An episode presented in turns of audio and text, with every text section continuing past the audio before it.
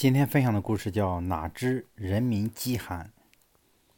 春秋齐景公时，有一年数九寒冬，北风呼啸，鹅毛大雪搅得天昏地暗，连下几天都不停。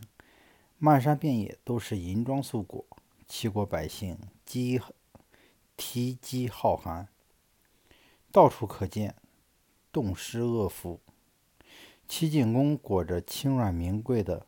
银狐皮袍，坐在温暖如春的画阁里，欣赏宫外的雪景。旁边摆着烧得通红的炭炉，面前陈列着山珍海味、玉液佳酿。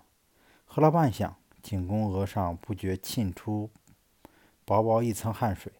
正在这时，燕子披着一身白雪从外面走进来。景公对他说：“今年真奇怪啊！”大雪连下这么多天，却没有一点寒意。燕子说：“天气真不冷吗？”景公也意识到自己失言了，微笑不语。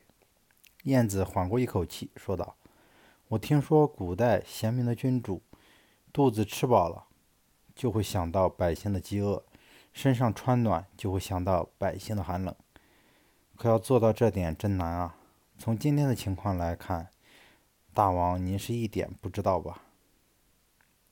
景公接受了燕子的劝谏，立刻叫人把自己身上的银狐皮、银狐皮袍脱掉，并命人打开国家的仓粮，发放粮食，救济挨饿的百姓。